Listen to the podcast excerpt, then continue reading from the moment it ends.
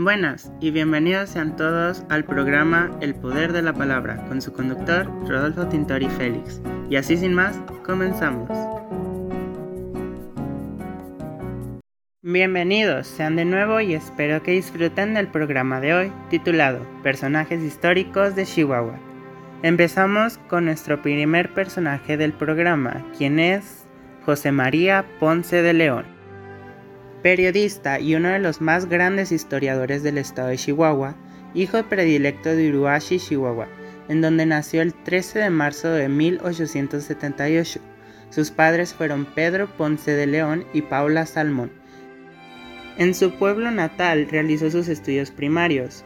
Posteriormente se trasladó a la ciudad de Chihuahua, en donde ingresó al Colegio San Agustín.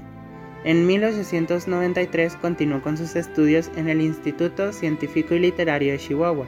Sin terminar su carrera, se incorporó al periodismo en donde trabajó para varios periódicos de la entidad, tales como La Idea Libre, El Siglo XX, El Norte, El Correo Chihuahua, entre otros. En 1909 publicó la revista chihuahuense en la que incluyó varios artículos y documentos sobre la historia de Chihuahua, Colaboró además para varias revistas nacionales y extranjeras. Fue socio de la Sociedad Mexicana de Geografía y Estadística. En el año de 1905 ocupó el cargo de oficial mayor de la Secretaría de Gobierno, empleo en el que permaneció hasta 1912. Escribió además varias obras de carácter histórico, como Datos geográficos y estadísticos de Chihuahua, Reseñas históricas del estado de Chihuahua, Anuarios estadísticos de Chihuahua, Revista Chihuahuense, Pequeño vocabulario español tarahumara, resúmenes de geografía del estado de Chihuahua, texto para alumnos de tercero primaria, y escribió aparte un libro en inglés sobre la vida de Francisco Villa, que fue publicado en la ciudad de Nueva York en 1923. Murió en la ciudad de Chihuahua el 20 de marzo de 1924.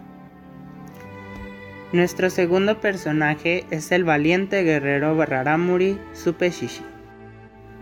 Supeshishi fue un cacique tarahumara que en junio de 1648 fue uno de los que encabezó la primera sublevación de los indígenas Raramuri en contra de los colonizadores españoles, ya que se encontraban cansados del trato inhumano que recibían.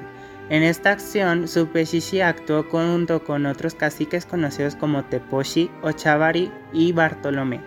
Fue precisamente el padre Pascual quien dio noticias del inicio de la rebelión a Parral, Chihuahua los rebeldes atacaron con fiereza las misiones de la región de Satebo, que en ese tiempo eran las más avanzadas del norte, y lograron destruirlas totalmente, ya que su intención era que no siguieran introduciéndose a su territorio.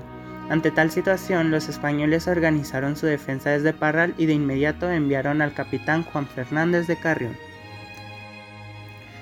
quien venía con cerca de 100 españoles además de refuerzos indígenas.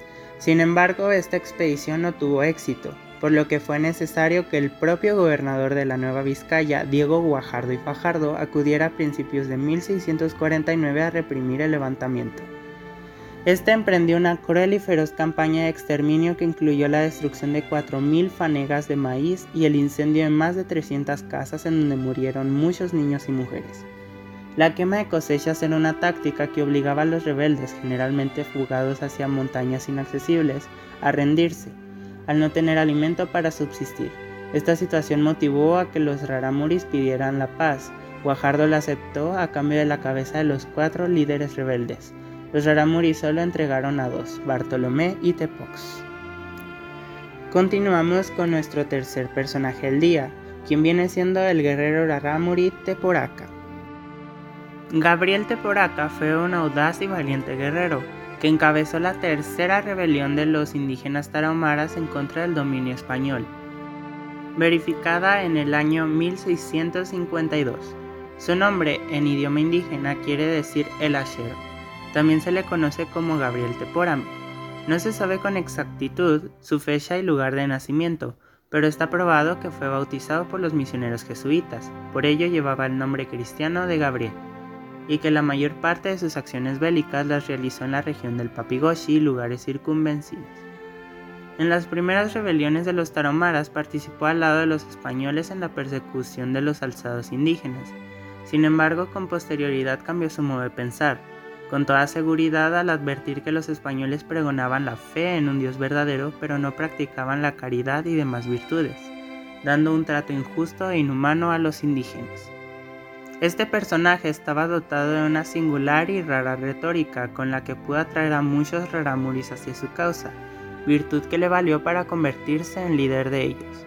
De igual manera, a través de sus acciones se puede advertir que era muy astuto e inteligente, ya que en el ataque a la villa de Aguilar, perpetrado el 2 de marzo de 1652, inicialmente sostuvo un pequeño enfrentamiento con los soldados españoles en el que no hubo bajas de ninguna de las partes, lo que ocasionó que los colonos que vivían en las inmediaciones de la villa abandonaran sus ranchos y moradas y fueran a buscar protección al poblado. Fue entonces cuando Teporaca demostró su audacia, toda que vez que aprovechó ese momento para apoderarse de los animales que los colonos habían dejado abandonados, proveyéndose de esta forma de alimentos y dejando a la vez sin ellos a sus contrincantes, quienes adicionalmente quedaron sin oportunidad de huir al no poder hacer uso de sus bestias resultando todo lo anterior tan solo un ardid de guerra muy bien premeditado, ya que después de ello Teporaca y su gente se retiraron a descansar y hasta el día siguiente fue cuando realizaron el verdadero ataque contra la villa de Aguilar, misma que actualmente no existe, pero que se localizaba cerca de lo que hoy es el poblado de Borjas o bien el de Basuchil. Por otra parte, Teporaca demostró que era infatigable y audaz, en razón de que después de que atacó la villa de Aguilar y la destruyó, se dirigió a 96 kilómetros al este y destruyó el pueblo de visita de San Lorenzo. Continuando con el mismo rumbo, cayó sobre la misión de San Francisco Javier de Satebó. Enseguida procedió a la destrucción de siete misiones de los padres franciscanos, tales como Santiago, Santa Isabel, Santa Andrés, San Bernabé, San Gregorio, San Diego y San Bernardino. Tomando en cuenta que en ese tiempo no había caminos trazados y que los indígenas no tenían acceso a los caballos y que por tanto sus recorridos los hacían a pie, puede valorarse la dimensión de su empresa bélica. Asimismo, Teporaca demostró valentía y honradez ya que en una ocasión esperó a sus enemigos para hacerles frente. Asimismo, llegó a liderar a un ejército de 2.000 rebeldes y destruyó muchas misiones y poblados en base a una estrategia militar previamente establecida. Finalmente fue traicionado por sus compañeros y entregado a los españoles el 27 de febrero de 1653, quienes de inmediato citaron a un consejo de guerra y fue condenado a muerte.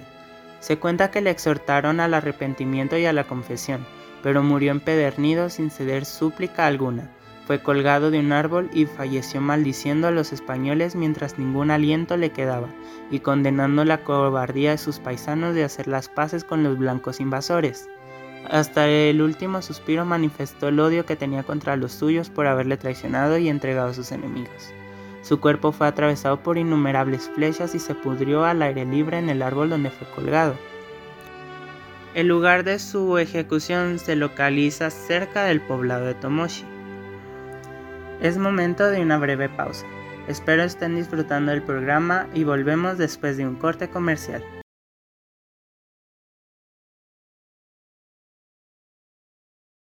¿Estás eligiendo universidad y aún encuentras una opción que te convenza? Ven a la UASH, tu mejor opción en la oferta educativa. La Facultad de Filosofía y Letras de la UASH se enorgullece en ser de los mejores centros de estudio de la actualidad. Si te interesan en el área de las humanidades, ven y pide informes sobre las carreras que ofrece. ¿Te interesa estudiar una carrera de humanidades pero aún no encuentras la ideal?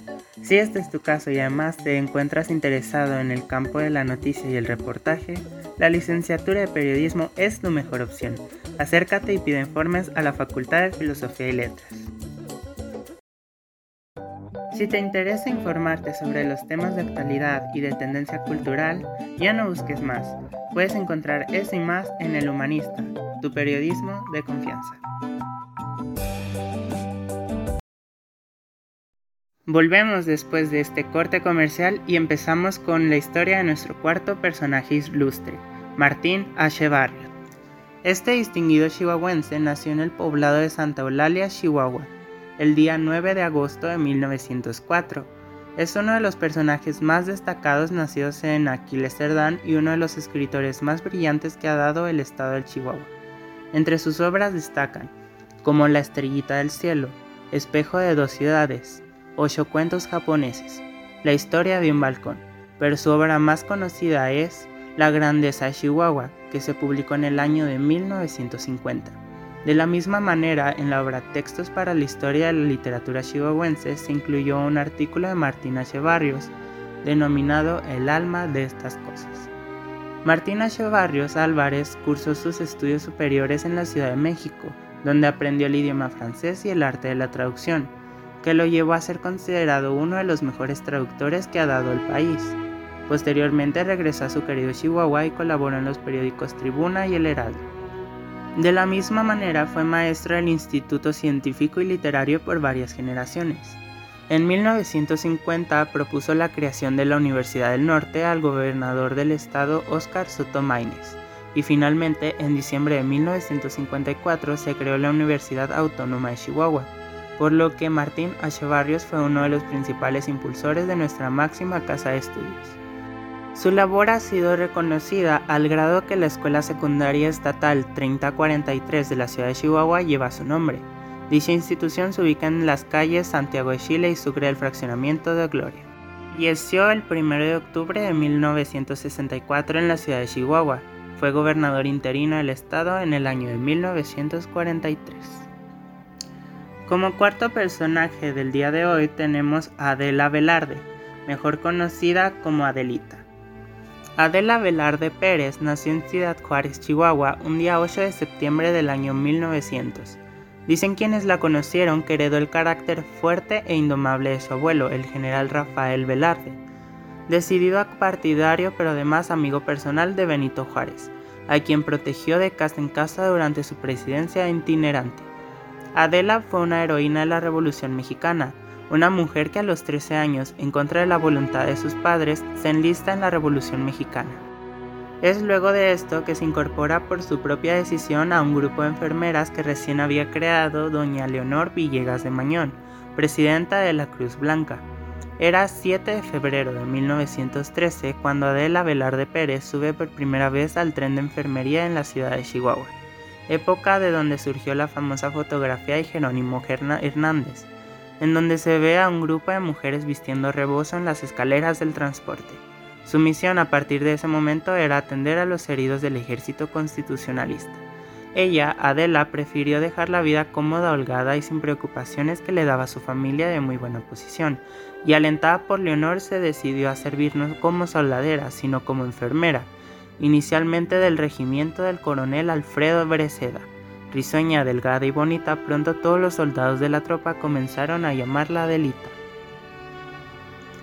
Es en ese mismo lugar donde conoció al sargento Antonio Gil del Río Armenta, miembro de las fuerzas de Francisco Villa, con quien sostuvo una relación amorosa por un año, la cual terminó cuando él perdió la vida en la batalla de Gómez Palacio, Durango, la más sangrienta de la revolución, consignando más de 6.000 personas muertas. Fruto de ese amor tuvo un hijo quien también murió sirviendo en la Segunda Guerra Mundial. Pese a la pérdida de su amor, ella siguió trabajando con los soldados. Según la historia, Antonio Gil fue el compositor del famoso corrido revolucionario La Delita, ya que la llevaba serenata al tren de enfermería. En 1916, la Asociación de Veteranos de la Revolución reconoció a Adela Velarde Pérez como enfermera militante desde 1913, en la División del Norte, bajo el mando del general Carlos Martínez, así como en el Ejército del Noreste en varias regiones. Chihuahua, Zacatecas, Torreón, Aguascalientes, Distrito Federal y Morelos. Tuvo una participación destacada en contra del usurpador Victoriano Huerta. Dicha acción la hizo ser considerada oficialmente veterana de la Revolución el 22 de febrero de 1941, cuando la Secretaría de la Defensa le otorgó en vida la condecoración al mérito revolucionario. Veinte años después, el Congreso de la Unión le dio una pensión vitalicia y en 1962 fue nombrada miembro de la Legión de Honor Mexicana. Es después de esto que en 1965 se casó con el coronel Alfredo Villegas, cuyo matrimonio duró hasta el día de su muerte. Descansan en Estados Unidos sus restos porque ahí fue donde ambos vivieron hasta que murió en 1971 el 4 de septiembre en Ciudad del Río, Texas.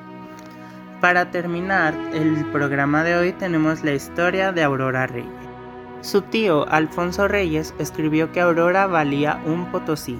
Gerardo Murillo, el célebre doctor Atl, la llamó emperatriz de la pasión y de la inteligencia.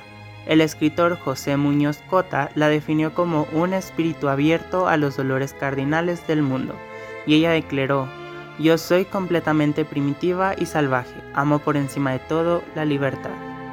Todos los anteriores atributos le pertenecían.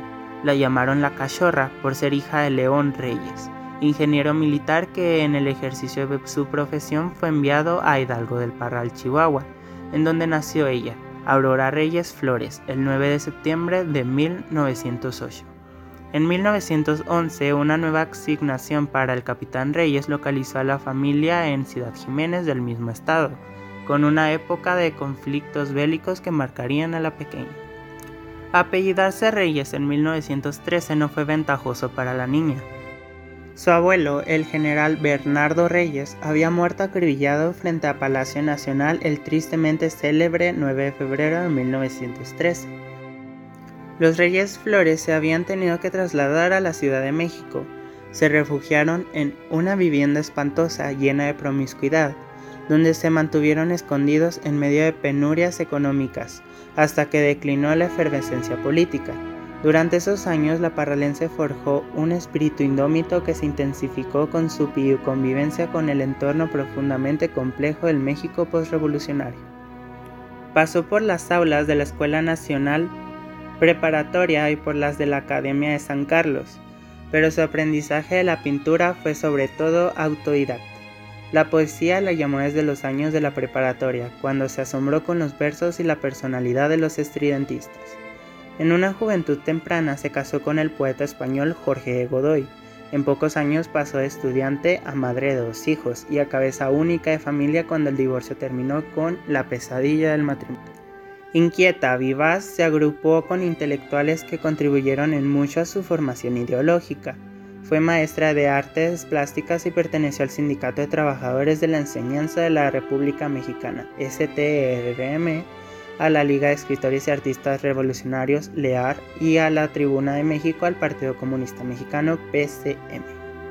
En cada uno de estos foros se desarrolló como defensora de las causas sociales, sobre todo a favor de la mujer, pero no estuvo dispuesta a hacer concesiones que comprometieran sus ideas. Su poesía habló de la revolución, atacó la intervención norteamericana, pero también fue un reencuentro con el paisaje desértico que la vio nacer y una conversación con la muerte. Su pintura se inscribió en la corriente artística de contenido social.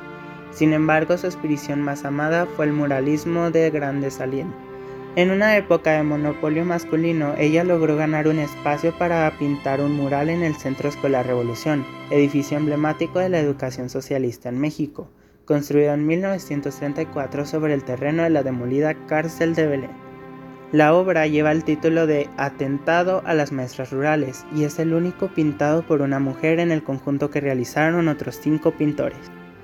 La factura de este mural le valió ser considerada la primera muralista mexicana, y es un trabajo emotivo cuyo significado sigue doliendo hasta los días de este México herido por los abusos infligidos al género femenino. Amiga inseparable de Frida Kahlo y de la cantora de corridos Concha Michel, Aurora vivió con ellas momentos de grandes cambios en el país persuadida de que la pintura mural constituía un mensaje de México a la humanidad que se debate en la angustia de una era que agoniza y otra que nace aún cubierta de sangre. La ilustre artista chihuahuense se murió en la Ciudad de México el 26 de abril de 1985, dejando como herencia una obra en la que podemos mirarnos como en un espejo. Con esto termina el programa de hoy, muchas gracias por habernos sintonizado. Doy comienzo con el segmento musical y hasta la próxima.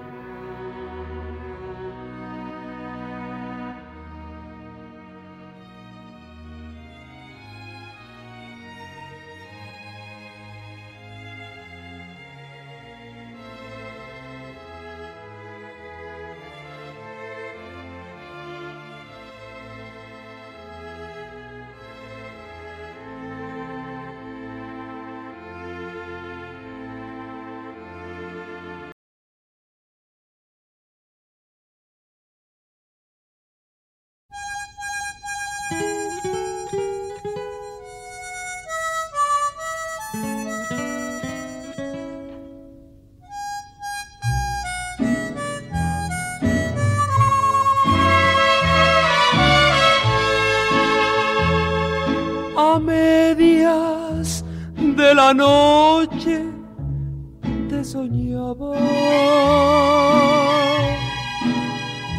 Te soñaba abrazándote conmigo. Te soñaba abrazándote conmigo.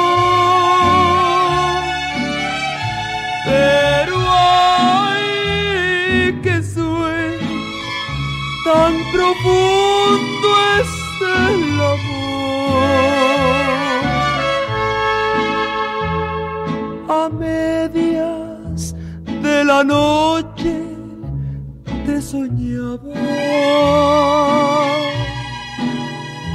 Te soñaba abrazándote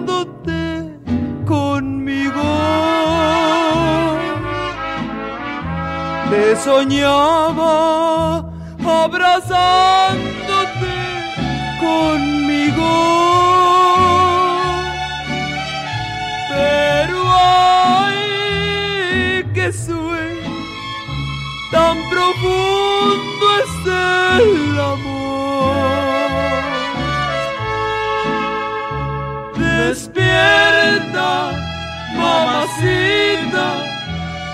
No duermas. Despierta de ese sueño seductor. Tomaremos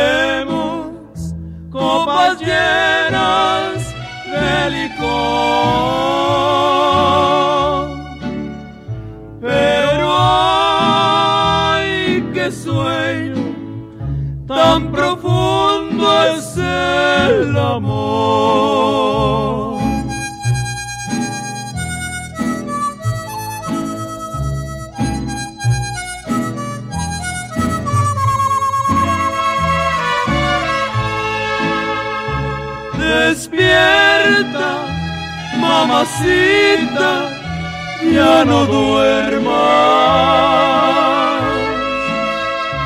Despierta de ese sueño seductor. Tomaremos copas llenas de licor.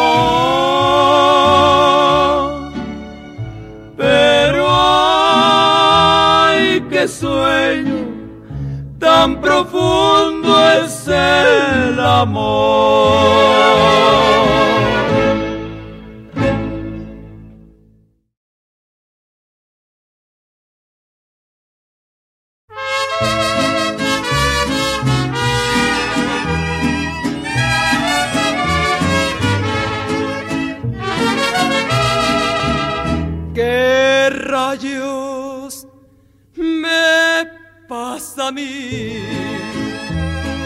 Quiero llorar gritando.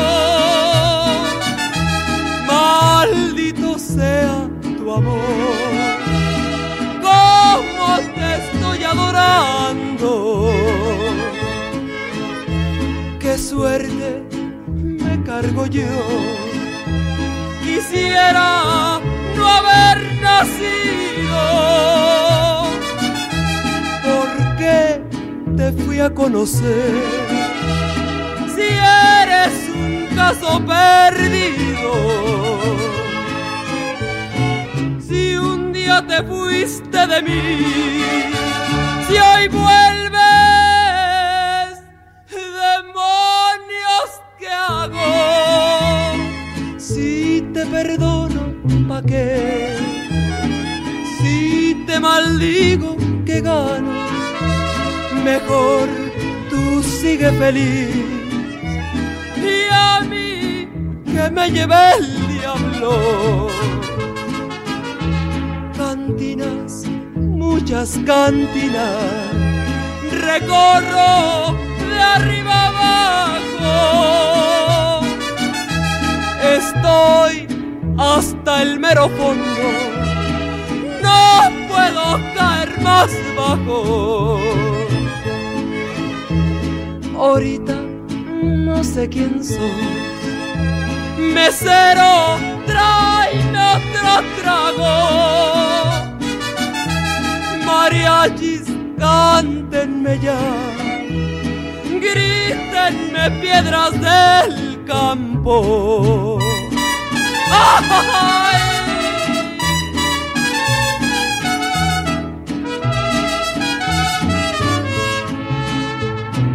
Si un día te fuiste de mí, si hoy vuelves, demonios, ¿qué hago? Si te perdono, ¿pa' qué? Si te maldigo, ¿qué gano? Mejor tú sigue feliz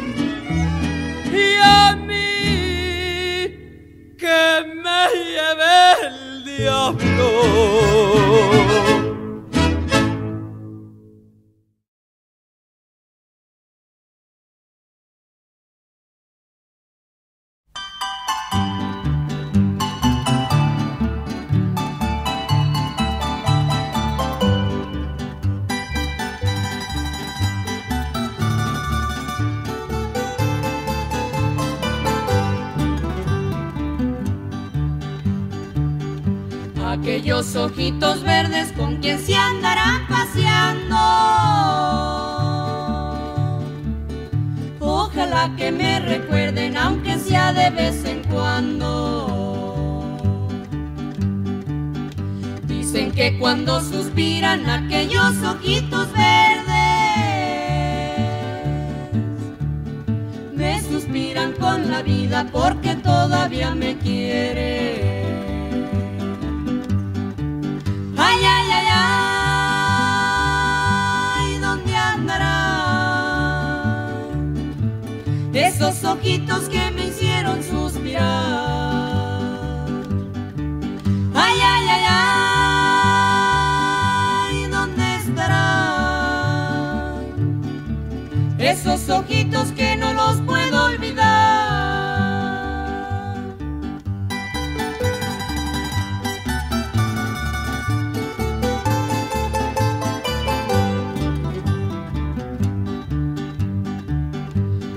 Vuela, vuela pajarito, pero si a mi vida vuelves, ha de ser con dos ojitos, pero tienen que ser verdes. Cuando voy por esos campos y me fijo en los laureles, parece que estoy mirando aquellos ojitos verdes.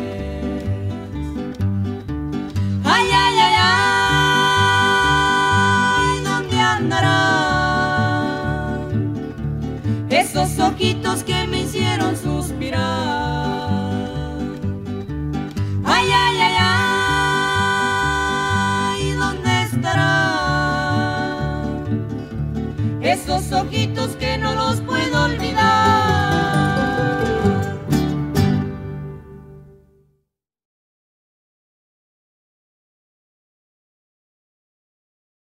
La música utilizada en este segmento es en orden de reproducción las canciones A medias de la noche y Que me lleve el diablo de la compositora chihuahuense Lucha Villa y para terminar la canción Ojitos Verdes del grupo Dueto Las Palomas.